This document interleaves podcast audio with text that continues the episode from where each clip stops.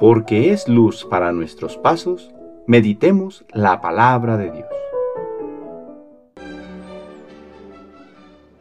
Del Evangelio según San Mateo capítulo 19 versículos del 23 al 30. En aquel tiempo Jesús dijo a sus discípulos, Yo les aseguro que un rico difícilmente entrará en el reino de los cielos. Se lo repito, es más fácil que un camello pase por el ojo de una aguja que un rico entre en el reino de los cielos. Al oír esto, los discípulos se quedaron asombrados y exclamaron, Entonces, ¿quién podrá salvarse? Pero Jesús, mirándolos fijamente, les respondió, Para los hombres eso es imposible, mas para Dios todo es posible. Entonces Pedro, tomando la palabra, le dijo a Jesús, Señor, nosotros lo hemos dejado todo, y te hemos seguido. ¿Qué nos va a tocar? Jesús les dijo, yo les aseguro que en la vida nueva, cuando el Hijo del Hombre se siente en su trono de gloria, ustedes, los que me han seguido, se sentarán también en doce tronos, para juzgar a las doce tribus de Israel.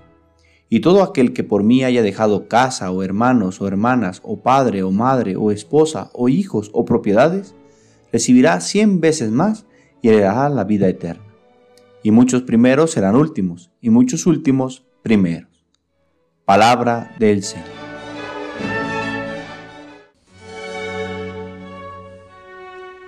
Martes de la vigésima semana del tiempo ordinario. ¿Por qué la riqueza esclaviza al hombre? La riqueza esclaviza al hombre cuando le damos el corazón, cuando creemos que es un fin y le buscamos como el culmen de nuestras aspiraciones, cuando todo en nuestro día a día va girando en torno a tener más y más y nos olvidamos incluso para qué eran las riquezas que queríamos alcanzar. Por eso Jesús ha declarado que es más fácil que un camello entre por el ojo de una aguja a que un rico entre en el reino de los cielos, pues su búsqueda desenfrenada de la riqueza le ata y no le deja avanzar ni amar, pues muchas veces cegados por su codicia dejan de reconocer a Dios en su vida y mucho menos se interesan por el prójimo. Es cierto que es bueno esforzarnos por tener un nivel de vida digno, y Dios mismo nos ha dado la capacidad de producir frutos abundantes mediante nuestro trabajo.